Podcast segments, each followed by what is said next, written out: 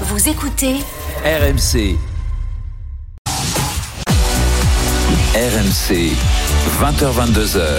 Génération After. Nicolas Jamin. Avec Fred Armel, Paulo Breitner, Julien Laurence et Johan Crochet, on parlera bien sûr de la semaine européenne, des adversaires de, des clubs français. On parlera de l'Eintracht Francfort, de Colomwani, qui est un double-double, comme on dit en NBA. 10 buts, 10 passes, mon cher Polo. Tu vas nous euh, expliquer un petit peu le retentissement de ses performances hein, en Bundesliga. Tu nous en parles régulièrement. On va se poser un peu pour, en- pour en parler. Euh, également, je disais que le PSG hein, était déjà dessus hein, sur, sur une liste de joueurs. Colomwani est une des priorités de Luis Campos. On en parlera tout à l'heure.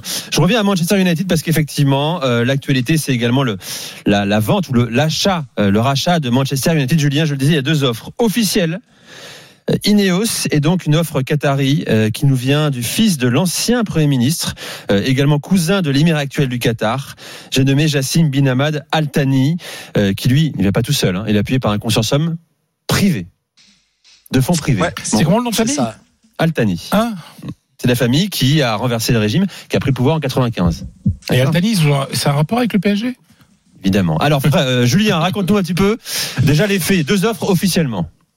C'est ça, c'est les deux offres qui ont été annoncées officiellement par, par communiqué donc des, des deux parties. Ineos d'un côté, Sir Jim Radcliffe, le propriétaire de, de Lausanne et de, de l'OGC Nice, et donc de l'autre côté, effectivement, le consortium mené par euh, euh, par le donc l'ancien le fils de l'ancien premier ministre qui, qui a forcément un lien de, de parenté même même peut-être éloigné avec l'émir actuel du du Qatar qui est le président de d'une des banques les plus puissantes du Qatar euh, la, la, la la QIB donc la banque islamique de, du Qatar. Euh, ce sont les deux offres dont on qui sont donc officielles comme on l'a dit. Il pourrait y en avoir une autre venue des États-Unis et une autre venue d'Arabie Saoudite également, même si c'est pas très clair. Euh, on s'y attend. Ce sont les deux en tout cas au- auxquels on s'attendait le, plus. On savait qu'Ineos et que Jim Ratcliffe allait, allait euh, amener leur, leur offre. On savait aussi que euh, qu'il y a une offre allait arriver des, des Qataris. Euh, on sait toujours pas exactement non plus la volonté euh, finale de la famille Glazer, c'est-à-dire si c'est si on se dirige vers une vente euh, complète Combien et, Combien et sèche. Bon, autour de 4,5 milliards à peu près. Ils en veulent quoi Ouais, 5 alors. ou 6 Entre 5 et 6 Ouais, eux ils, ils aimeraient commencer à 6. Et, et ils, ils ont acheté combien? Euh, alors à l'époque, ils avaient acheté, je crois, pour 800 millions, si je me trompe pas. C'est moins d'un milliard, ouais, c'est ça. Ouais, Après, il y a les investissements un tout et petit tout peu ça, moins mais d'un bon. milliard. euh, Non, investissement, non, ça, ils connaissent, non, investissement, ils connaissent pas les Glazers. Non, ils ont Eux, ils sont récupéré. venus chercher l'argent. Ouais, voilà. Eux, ils sont venus pour Ouais, donc l'argent. La culbute, elle peut être pas mal. Ils peuvent, ils peuvent se faire 5 milliards Ah oui, de oui. bénéfices, quoi. Ah oui, oui, quasiment. Ouais. C'est, c'est- enfin, c'est pas quasiment, mais en plus, si tu comptes tous les dividendes qu'ils ont pris, donc tout l'argent qu'ils ont pris sur depuis leur rachat, donc en 2005 maintenant, il y a des années où ils se servaient quand même dans à hauteur de 30 millions d'euros euh, en Oui, fin d'année. euh, donc, euh, oui, oui, bien sûr. Tu vois, donc ils prenaient 30 millions comme ça de, de dividendes euh, tranquilles. Tu vois, donc si tu multiplies 30 par les années de, dont- depuis qu'ils sont euh, propriétaires, ça commence à faire beaucoup. Donc euh, ce serait un très joli coup. Ils pourraient aussi vendre une partie du club et pas complètement, ou en tout cas rester, ou même si eux sont minoritaires, rester dans, dans, dans le club pour continuer à, Ouais, on dit que en- euh, à en, profiter entre le- guillemets. le fonds d'investissement Elliott Management hein, euh, pourrait entrer au capital. Voilà, exactement. Donc. Ou financer en tout cas Elliot le rachat. que Johan, Oui. Voilà, Elliot que, que Johan connaît Ah bien, ou que connaît aussi un petit peu en France hein, d'ailleurs. Euh, donc c'est un petit peu la spécialité euh, d'investir comme ça dans les clubs de foot ou de de- d'intervenir dans, dans ces opérations là. Euh, serait aussi intéressé, euh, même si on voilà c'est pas encore confirmé, en tout cas pas autant que les Qataris et que Ineos. Mais c'est vrai qu'on va suivre ce, ce feuilleton là dans les semaines qui arrivent. On a quelques sources qui nous disent que ça pourrait être réglé très vite, comme on le disait vendredi soir dans, dans l'émission. C'est quand même un, un club tellement énorme avec une vente tellement énorme où j'ai du mal à, à Mm. croire à un dénouement assez rapide. Mais bon, pour, pourquoi pas. hein. Bon, évidemment, la question qui se pose hein, euh, du Paris Saint-Germain, détenu par euh, le, le Qatar, par QSI. euh, si on est précis, là, ce serait encore autre chose. Hein, ce serait notamment euh, détenu par un fonds, un consortium de fonds privés. Sauf qu'au Qatar, on a toujours du mal à, faire la distinction entre les fonds privés et les fonds publics. On se demande même si des fonds privés existent réellement, sachant que toutes les ressources du Qatar proviennent du gaz naturel liquéfié, euh, liquéfié hein, mon cher Julien. Donc, ça peut poser un problème. J'imagine qu'ils ont trouvé un contournement pour euh, détenir deux clubs euh, qui seraient concurrents sur la scène européenne, ce que l'UFA interdit catégoriquement, bien sûr, en l'occurrence le PSG et Manchester United. Veut réagir, les gars, ou pas? Mais non, mais tu as dit quelque chose d'intéressant. C'est c'est que le Qatar n'est pas un pays comme les autres. Ben Ça- oui. le, le public et le privé peut pas, ne peut pas exister. C'est forcément, c'est très spécial. Donc en fait, moi, dernièrement, je, le- donc tout le monde sait que je suis pas un pro Qatar euh, de historique, mais le, tu te poses la question, mais comment font-ils alors ce pays pour investir autre part, autre que par des, euh, que par euh, l'émir ou euh, c'est pas possible. C'est pas un pays qui fait euh, qui fait une taille extraordinaire avec un nombre de population extraordinaire où le privé est là depuis des deux siècles, etc. C'est un petit truc de rien du tout. Donc c'est tout bizarre. Mais avec Et plein de trucs en dessous. Oui, mais c'est ça, c'est un truc. En fait, Ils ont développé des c'est- activités c'est comme si on disait- notamment euh, aussi. Ouais, euh, c'est comme si on disait à Monaco, ah bah non, vous devez faire tout dans le privé, le public c'est autre chose. Non, ça se construit pas comme ça.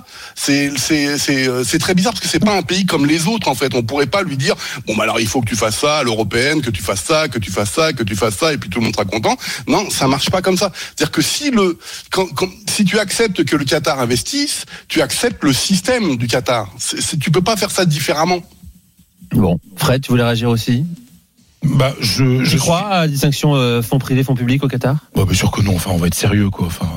C'est pas possible. Mais c'est non, mais c'est puis c'est une famille en plus. Enfin, Mais oui. non, mais je veux dire, faut faut faut faut pas faut, faut, faut pas prendre les enfants de bon Dieu pour des pour des canards sauvages comme canards euh, comme disait un grand un célèbre film. Moi, je suis très inquiet pour le football pour le football. Mais vraiment, je, chaque semaine qui passe, je suis un peu plus inquiet. Et avec ce qui va, euh, ce que ce dont je vais parler dans quelques minutes euh, sur le Barça, c'est-à-dire que même si les historiques commencent à faire n'importe quoi, on, on est très mal. Là, ce qui se passe en Angleterre, mais sincèrement, moi, je, je suis Julien Laurence, je m'inquiète. Je veux dire, l'Angleterre est en, est en train d'être totalement dépossédée de ses clubs.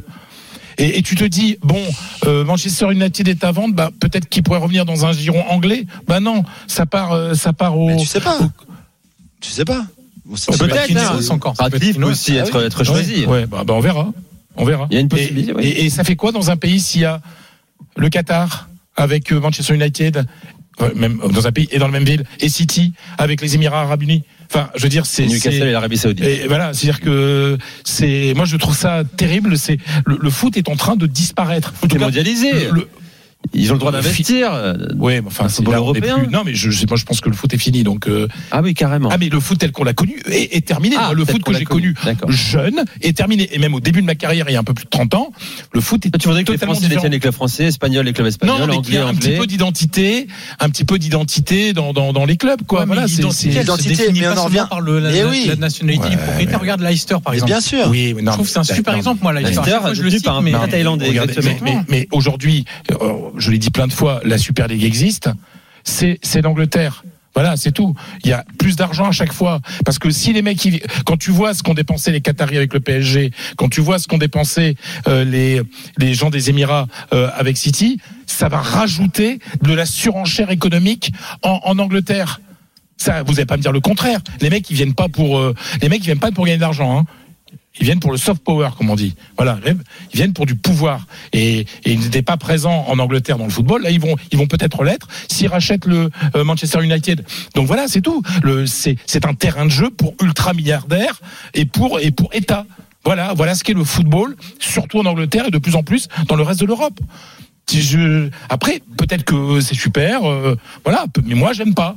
Moi, ça m'inquiète. C'est la question de la sauvegarde de, l'identité du club. Et parfois, C'est, comme les l'a bulles immobilières. À un moment, ça explose. Euh, voilà pour ce sujet. On va suivre les développements. On en reparlera certainement lundi prochain avec toi, euh, Julien. Si ça va très vite, on a du mal à y croire, euh, effectivement.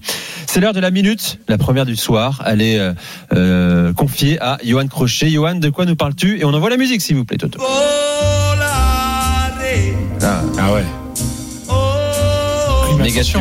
Attention, version originelle et non massacrée.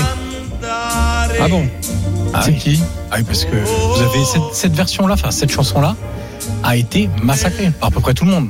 Moi, je suis très très peu reprise hein, de, de, de titres originaux.